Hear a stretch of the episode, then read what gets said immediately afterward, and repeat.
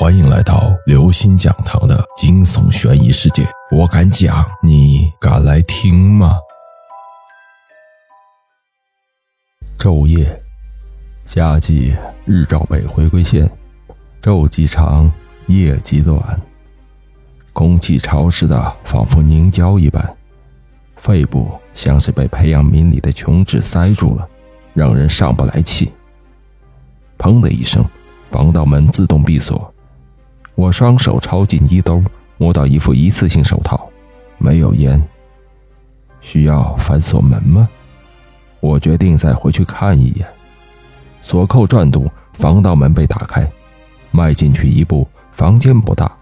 张敏躺在客厅的沙发上，比睡着的人更安静。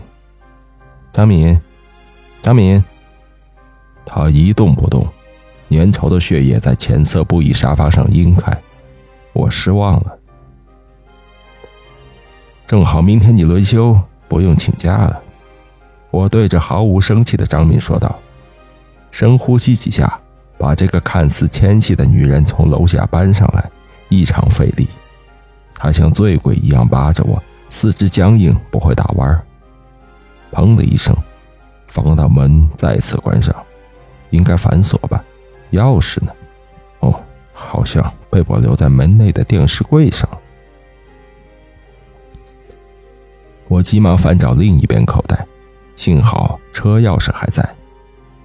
下楼后，我驱车到不远处的汽车维护中心，手肘撑着车窗边沿，上臂肌肉因为搬运过重物而产生酸痛的麻刺感。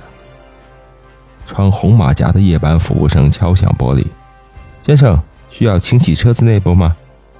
我反射的点头，肘部在驾驶室微微移动，擦到控制键，车子在死寂的清理间里发出刺鸣声，使我松懈的神经瞬间紧绷起来。呃，不好意思，我睡着了。你刚才说什么？您需要清理车子内部吗？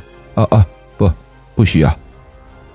我转头看车子后座，刚才张敏还坐在这里。